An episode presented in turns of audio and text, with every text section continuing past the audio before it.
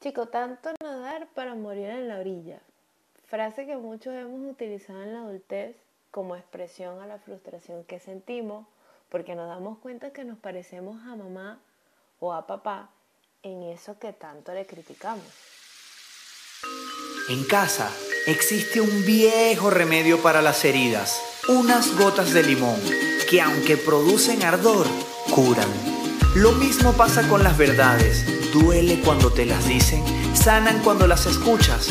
Bienvenidos a Exprimiendo el Limón.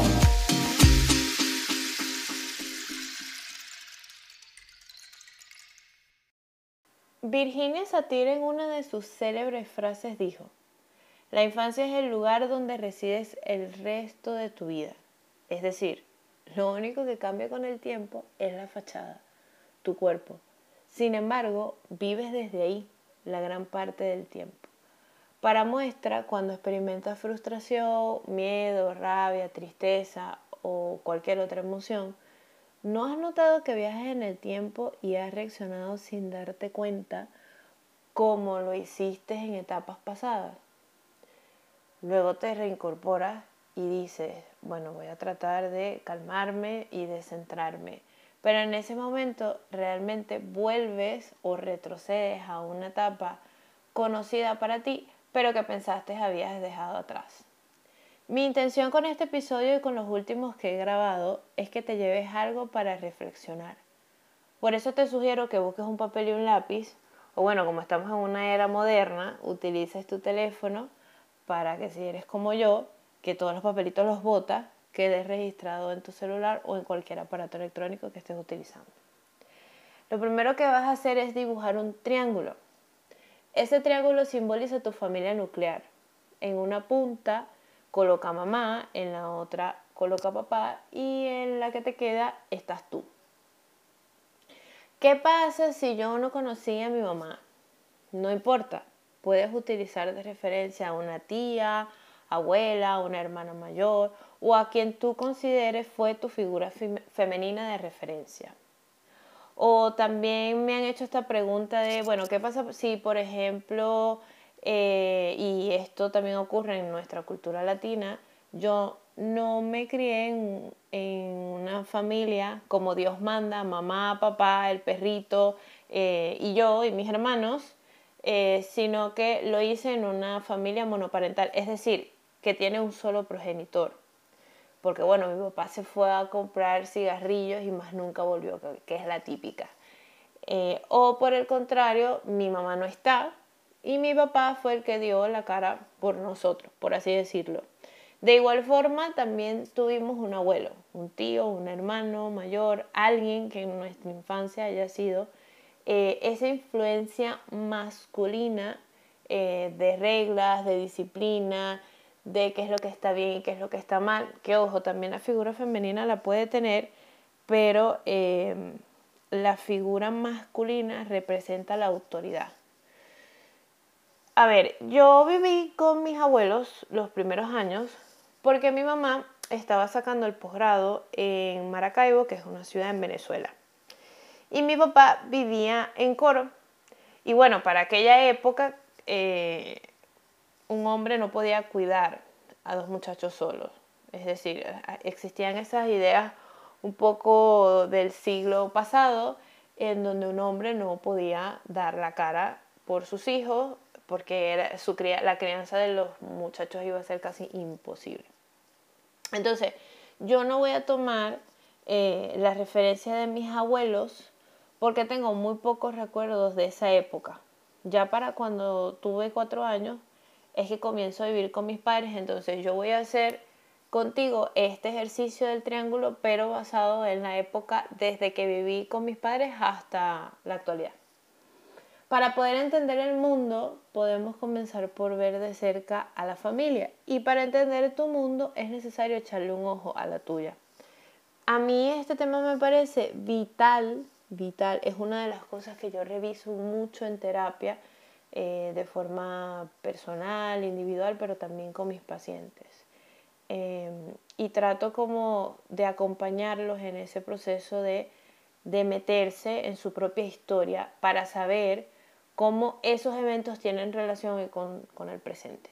Todos sabemos que somos un 50% papá y un 50% mamá. Con el ejercicio del triángulo, quiero que identifiques cómo es la imagen que tienes de papá y mamá y qué comportamientos tienes de ellos en el presente. Si estás tomando terapia psicológica es un excelente ejercicio para descubrir una cosa más sobre ti y puedas discutirla eh, con tu psicólogo o con tu terapeuta. Eh, si estás pensando en tomar terapia psicológica, esto te dará un punto de partida para saber por dónde puedes comenzar. Porque a veces uno tiene como que, bueno, es que yo creo que debería ir a consulta, pero es que yo no sé, eh, a veces tenemos la imagen de que deberíamos ir ya como con un tema establecido e incluso tengo, sospecho que para algunas personas es como que ya yo debería saber más o menos qué tengo, voy para allá para que me digan qué hacer. Y la cosa no, no va por ahí. Eh, realmente ustedes pueden verbalizar lo que tengan en la cabeza sin necesidad de que tenga como mm, prioridad para ustedes o, prioridad no sería la palabra, sino como que diagnóstico, que ya ustedes ya tengan el diagnóstico, no, porque usted, usted se va a conocer, está en ese proceso, o sea, no se va a sentar ahí frente al terapeuta a decirles que yo sé que tengo esto, entonces no sé qué hacer. Eh, entonces esa idea, ir con esa idea eh, es bastante errada. Y tercero, si estabas convencido de que no necesitas consulta psicológica, luego de hacer este ejercicio, bueno, revisa si todavía sigues pensando igual. La verdad es que no creo eh, que sigas pensando igual. Pero bueno, cualquier cosa puede pasar. Ok, nos vamos a meter primero con la autoestima. Cada persona tiene un sentimiento de valía positivo o negativo. La interrogante es, ¿en dónde ubico a mi papá, a mi mamá, para luego ubicarme yo? La autoestima, como dijo Virginia Satir en su momento, es la olla que nadie vigila. Si tienes algún chance, eh, puedes echarle un ojo al trabajo que ella hizo con respecto a la familia. Que bueno, quise tomarla como referencia porque este tema es denso y complejo y ella lo hace ver de una forma bastante práctica, además de que me parece enriquecedor que si quieres profundizar un poco más, pues busques información acerca de lo que ella hizo con el tema de la terapia familiar, por así decirlo. Eh, la olla, como ella lo establece, puede estar llena de infinidad de vivencias, palabras, imágenes y emociones que dictan la manera en cómo la persona se siente acerca de sí misma.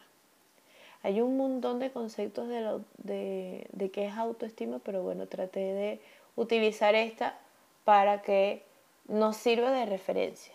Al ser la autoestima un proceso interno y personal, somos nosotros los que al estar a cargo de ella necesitamos tomar el control de la misma. Es decir, que la autoestima la podemos elevar o bajar según lo permitamos. Entonces, como todo parte de nuestra responsabilidad, yo voy a tomar esto último para situar a mi mamá. Eh, yo no puedo saber qué tiene eh, su, que ha sacado, que ha metido exactamente ella en su olla de la autoestima. Yo puedo intuir y de ahí este, tomar mis propias conclusiones según sus acciones. Lo mismo pasa en el caso de mi papá. Eh, con mi mamá yo no yo lo que puedo eh, hacer o creo que la forma más práctica para poder entender cuáles son mis comportamientos relacionados a lo que yo he visto toda mi vida de cómo ella ha actuado es dividir su autoestima por áreas. Es decir, más, que todo la ubico por roles. Mi mamá, ella es médico de profesión, tiene el rol de ser esposa, de mamá, de mujer. Entonces, a nivel profesional, ella es exitosa, nunca ha tomado un reposo. Esa mujer disfruta de su trabajo y nunca le he escuchado decir, no puedo, estoy cansada, eh, quiero vacaciones, nada de eso. Es, bastante centrada en, es muy echada para adelante. Incluso recuerdo que ella, yo tendría como unos 15 años cuando ella tuvo un accidente de, de tránsito y nada, obviamente tenía que tomar reposo y ella habló con las personas de la clínica para que le llevaran el trabajo, los informes y ella los pudiera hacer y lo fueran a buscar. O sea, a ese nivel de yo voy a estar en la cama, pero me muero si estoy sin hacer algo. Eh, pero en las relaciones de pareja, yo estoy convencida de que ella tiene una autoestima baja porque ha permitido maltratos, abusos, desprecios, soledad de parte de mi papá. ella me cuenta que a mi papá ha sido su única pareja, más no ha sido la única persona que le ha gustado, porque antes de él sí, sí le llamó la atención otros, otros hombres, pero ella es muy tímida.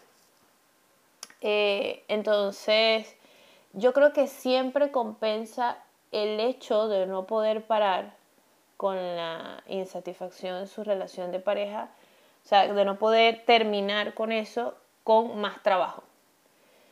En el caso de mi papá es un poco complicado porque siempre he pensado que él tiene una baja autoestima enmascarada. Mi papá es un hombre muy preparado, pero vive tras la idea de que el mundo le debe algo. Eh, o sea, es decir, el mundo lo tiene que hacer sentir bien. Entonces, por un lado te dice que tienes que ganarte las cosas, pero parece que ese ganarte es trabajar por algo. O sea, tener un mínimo logro y que por ese mínimo logro la, la otra persona te compense toda la vida. Entonces, eh, en su relación de pareja, la frase que a mí me llega es, tú tienes que dar gracias porque me casé contigo, pero realmente en el fondo es que yo sin ti me muero. O sea, sin ti no sé vivir, sin ti eh, porque no asumo la responsabilidad de muchas cosas en mi vida. Por ejemplo, todavía mi mamá, a pesar de que ellos están un poco distanciados, eh, sigue levantándole el plato de la mesa, eh, sigue haciéndole la comida, lavándole, o sea, lo sigue atendiendo tal cual desde lo que yo vi desde que estaba pequeño. Entonces es como, pero siempre el discurso es eh, ¿qué harías tú sin mí? Y realmente lo que está de fondo es, yo sin ti no sé qué haría. Vale, en mi vida, ¿cómo lo relaciono yo con esto y así lo puedo ubicar en la otra punta del triángulo? Bueno, eh, por ser mujer, mi figura por referencia es mi mamá. Y en la actualidad sí es verdad, yo lo, yo lo confieso. Y siempre ha sido así desde que tengo como 13 años que estoy trabajando, eh, soy adicta al trabajo. De domingo a domingo, aunque no esté viendo pacientes, siempre estoy como pensando en qué, qué voy a preparar para el podcast, de qué voy a hablar, de qué voy a escribir, cómo le comunico esta idea a las personas que me siguen, cómo las comparto. Entonces a, veces puedo estar pasando también consulta a las 12 de la noche. O sea, si me dices, es que no puedo por la diferencia de horario, yo digo, mira, vale, sí. Lo podemos hacer, lo podemos lograr y listo. Y a veces lo hago también para apagar mi cabeza. O sea, yo tengo, al igual que usted, muchísimos temas personales porque además de ser psicóloga, tengo una vida. Eh, tengo una vida, tengo situaciones que me pasan, eh, tengo emociones encontradas en muchísimos momentos del día. Entonces esto es como mi escudo para, como para no hacer contacto con eso. Entonces también em, hay una frase que para mí el tema del trabajo, la, remuneración o el tema de ser independiente es como, bueno, yo voy así por la vida porque y con esto me, yo me cuido de no deberle nada a nadie.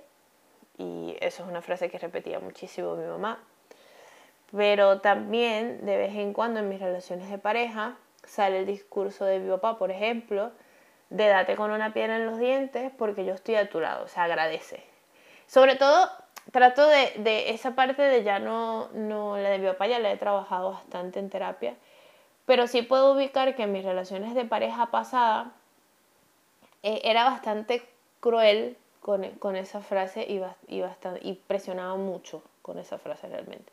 Conclusión, en este tema de la autoestima, para mí luego de saber de qué pata cojeas, puedes estar alerta y trabajar en eso.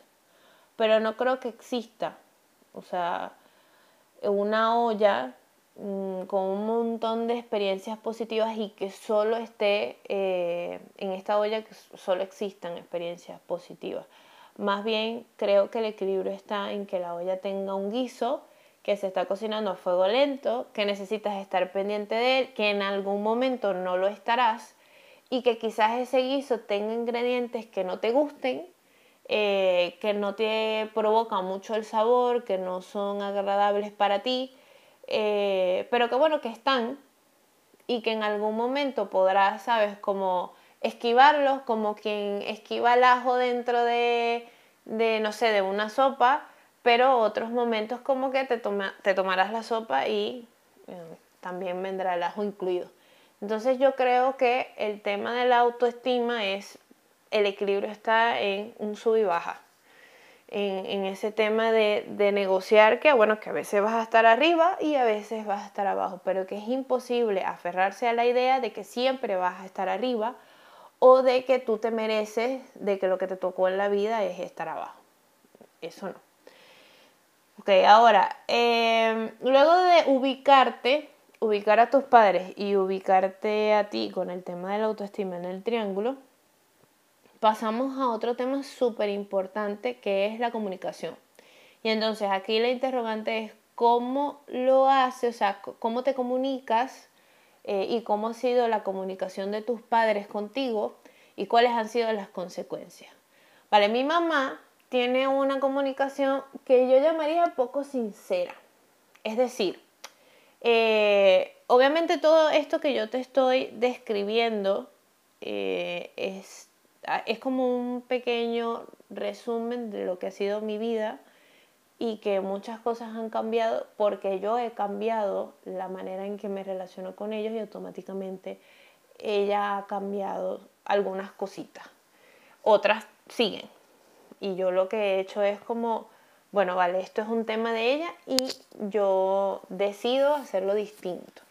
Entonces, eh, te estaba comentando que, bueno, que la comunicación de ella es poco sincera, es decir, ella me, me, me decía lo que necesitaba escuchar y lo que ella consideraba que era bueno para mí, según la etapa que yo estaba viviendo. Por ejemplo, de niña me pudo haber eh, dicho, ay, es que yo no sé por qué tu papá es tan poco cariñoso con ustedes. Yo de verdad que eso no lo entiendo, como que estaba en desconocimiento total. Eh, entonces tú te tejes una idea de que, bueno, de que tu papá, ¿cómo no te va a querer? O sea, tu papá es una mala persona porque un papá siempre quiere un hijo. ¿Sabes? Eh, hasta ahí llega tu, tu capacidad para razonar eh, lo que ella te está diciendo en una edad que tienes que 8 o 7 años. Entonces tú sacabas tus propias conclusiones y entrabas a la adolescencia con esa conclusión, que es entrar bien, complicado porque bueno, ya llevas como estás elaborando ahí un, rencor en base a lo que te dicen. ¿sí? Ahora, de grande, ella me, me hablamos porque bueno, siempre hablamos, sobre todo cuando yo estaba en la universidad, y me dice, ah, es que tu papá no quería tener hijos en aquel entonces, y bueno, yo sí, y yo decidí que los quería tener, entonces tú con 20 años dices, pero ya va, y no se supone que tú no sabías porque él era así, y lo que yo tengo como referencia a la planificación familiar es que es una decisión mutua. O sea, tú no puedes utilizar al otro para un fin de, ah, mira, es que yo necesito tu semen para tener un hijo. Entonces, bueno, como tú eres mi esposo, te toca. Eh, eso era, eso fue un tema para mí que yo traté de metabolizarlo lentamente para poder entender cómo era este tema, pero bueno, me, me costó un rato largo y todavía eh, estoy como en ese proceso. En el caso de mi papá, había una comunicación muy vaga, incluso eso sigue siendo así. Eh, ya por ejemplo cuando mi, mi, mamá yo identifico que es un poco sincera, pues se lo digo. Eso sí, sí, ya trato como de, de, focalizarla. En el, en el caso de mi papá, pues sí, todavía sigue siendo muy vaga. Vivíamos en la misma casa, pero siempre el intermediario era mi mamá. Todo era, dile a tus hijos tal, preguntarle a los muchachos tal cosa, pero era bastante indirecta. Y él tenía una particularidad que no importaba lo que dijera, nosotros teníamos que entenderlo.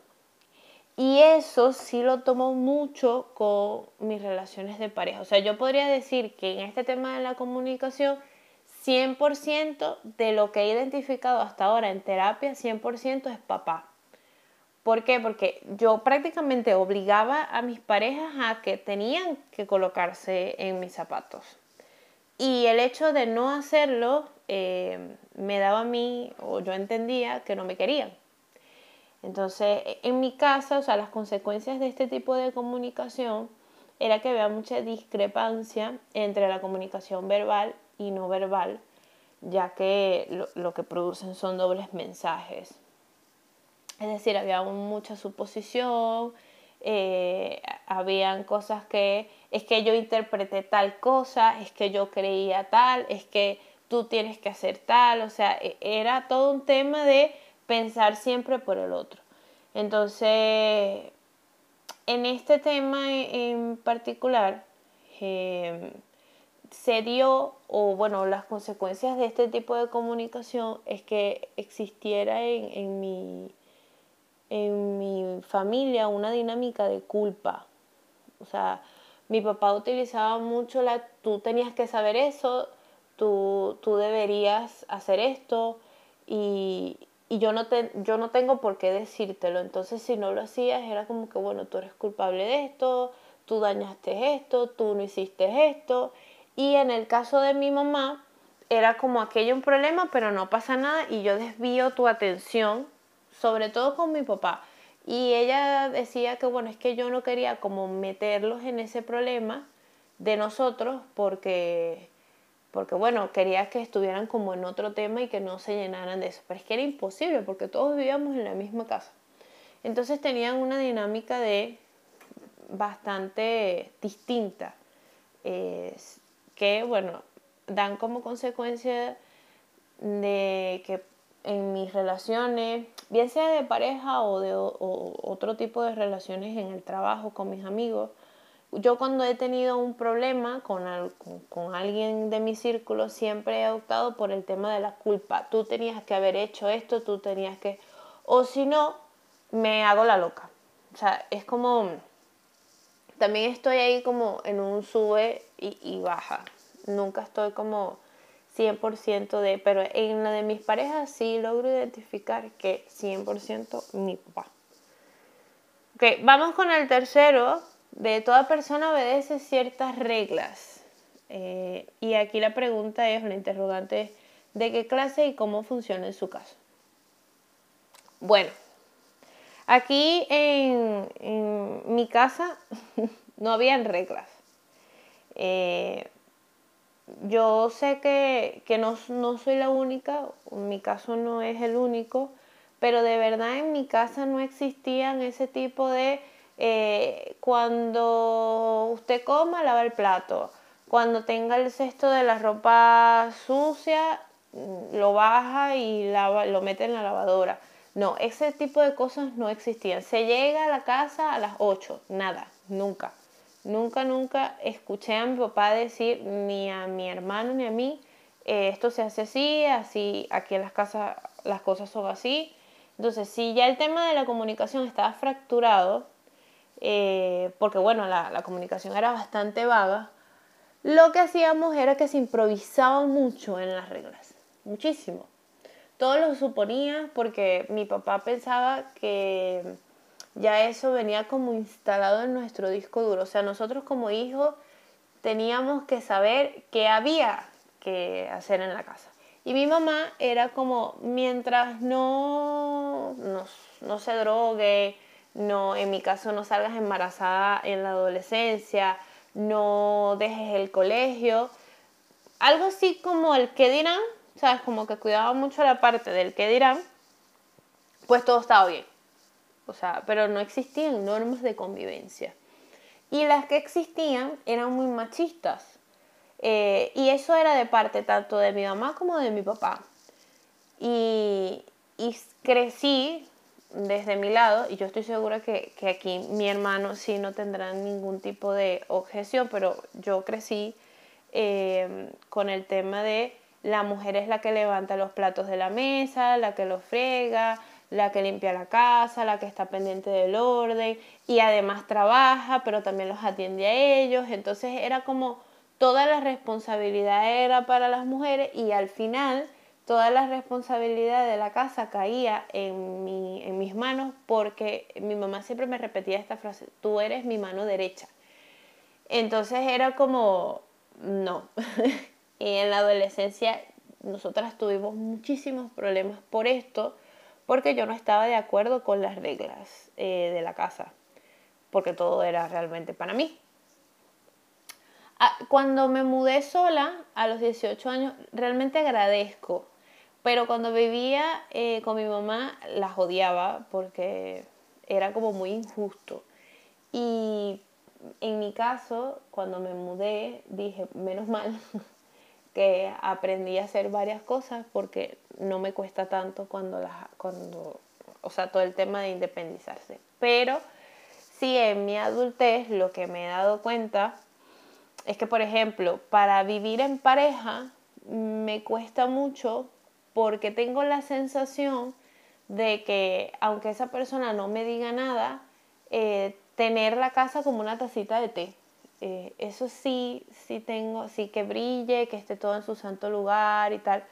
Y mi acercamiento con este tema de la limpieza, como fue traumático, cada vez que yo tengo un día específico para limpiar, cada vez que lo hago es, lo hago de mala gana, eh, me amargo, también cuando tengo que cocinar es como otra vez, o sea, porque mi, mi acercamiento fue como obligado, fue como esto es lo que hay y no puedes hacer más nada. Entonces me siento como un poco atada, pero también me siento como un poco presionada sin que la otra persona me lo diga porque eso ya viene como, está en mi cabeza. Ya eso está como, en pocas palabras, es como si yo creyera que esas son las normas y que no existen otras.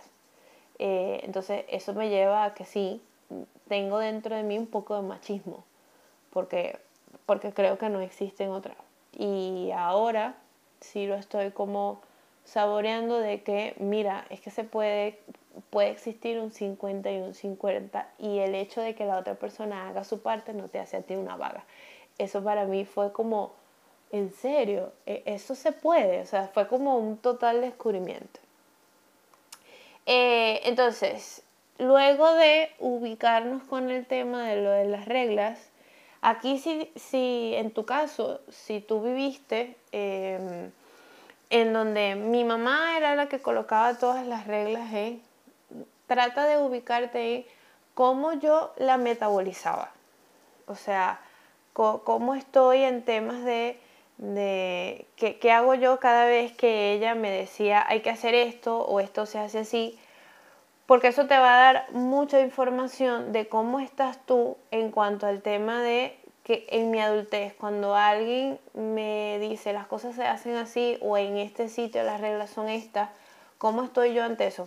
Por ejemplo, a mí me costó mucho también em, organizarme, tratar como de, de, concentrarme, ser constante. Esas son cosas que a mí me han afectado y he tenido que diseñar mis propias reglas. O sea, he tenido como, como mi planificación y eso me ha costado muchísimo porque, claro, yo no, no aprendí que, que, a crear hábitos, que eso es como, como la cultura mm, asiática, que ellos para instaurar un hábito lo que hacen es que todos los días están una hora y lo hacen y lo hacen y lo hacen hasta que automáticamente pasa y ellos no sufren eso. Entonces, para mí, eh, ser mi propio padre y mi propia madre en ese tema ha sido todo una constante, pero bueno, lo he podido lograr, sobre todo en el tema de la puntualidad y, ese es el que más he trabajado y el que más, eh, ahorita estoy como más orgullosa de mí por, por todo lo que he logrado en este tema. Ahora, toda persona obedece ciertas, em, o mejor dicho, tiene un enlace, tiene sus propios códigos, obedece a sus propios códigos y, en cuanto al tema del enlace con la sociedad. Aquí sí me parece que tengo 100% de mis padres, porque bueno, eh, la pregunta sería, ¿de qué manera y cuáles son los resultados? O sea, ¿qué obtienes tú cuando te eh, vas, sales de tu casa y te enfrentas con el mundo? Eh, ¿Cómo lo haces? ¿Con quién lo haces? ¿Sabes? ¿Cómo es ese primer contacto? porque bueno, al final como somos en la casa, somos en, la calle. Eso no, que no quede ninguna duda de esto. Y ese contacto de ellos eh, con el mundo era de mucha desconfianza, sigue siendo de mucha desconfianza. Y ahora creo que con la situación que se vive en el país tienen como razones de peso para decir, ah, mira, eh, seguimos por esta misma línea porque eh, nos ha dado resultado y ahora que, la, que con esta crisis pues nos mantenemos cuidados, viéndonos por, por el tema de la desconfianza. Eh, tienes que, o sea, siempre tenías que saber como más que el otro. Vivías como en una constante competencia, porque así el otro no podía joderte. No, no, no podría encontrarte como ese punto débil para eh, hacerte daño. Entonces siempre estabas como, como quien duerme con un ojo abierto y el otro cerrado. Eh, ellos no tienen amigos, ni mi papá ni mi mamá tienen amigos, eh, sobre todo mi mamá, mi mamá es la más desconfiada de, los dos. Mi papá tendrá dos amigos que tiene de toda la vida y, ya no deja como entrar a más nadie. Eh, desde que yo tengo uso de razón los conozco a ellos, pero como que no deja entrar a más nadie. Y creo que eh, mi hermano y yo también somos, somos, en esto sí nos, nos parecemos. Podemos tener muchos amigos, podemos hablar con mucha gente, pero realmente una relación de amistad profunda, no, muy poco, con dos personas nada más. Sé que cuando tú te vas adentrando en la adultez, eh, ya te vas como perdiendo tantos amigos y quedándote con los que realmente valen la pena. Eso sí pasa, eh, creo que nos pasa a todos. Pero disfruto mucho el estar y, eso me he dado cuenta sobre todo este año que emigré sola. Disfruto mucho estar sola, disfruto mucho em, como que ese, ese contacto conmigo misma. No sé si es que es un tiempo por el tema de la situación de, de emigrar o, o que realmente yo ahora estoy explorando esto, porque claro, de adolescente tenía un montón de amigos y mi mamá siempre me decía, es que para ti tus amigos son más importantes que la familia claro, ella no podía entender por qué si yo no tengo eh, amigas en mi trabajo, mi hija tiene un montón de amigos y para qué los necesita. Sobre todo esto último, de para qué lo necesito. Y siempre he visto que ellos eh, no tienen estos vínculos, pero sí utilizan a la gente como puente. Es decir, se acerca solamente cuando necesitan algo. Eh, un trámite, un averiguame esto. Eh, ahí es cuando ellos se acercan y, hacen uso de. Entonces, realmente yo creo que ellos ven mm, a, los demás como un vehículo para lograr algo. Y aquí, pues, eh, los resultados son que muchas veces están solos. Y mi mamá una de las cosas que utiliza para sabotearse, por ejemplo, es, es que si me separo de tu papá, me quedo sola. Claro, pero es que tampoco utilizas ese tema de buscar otra compañía.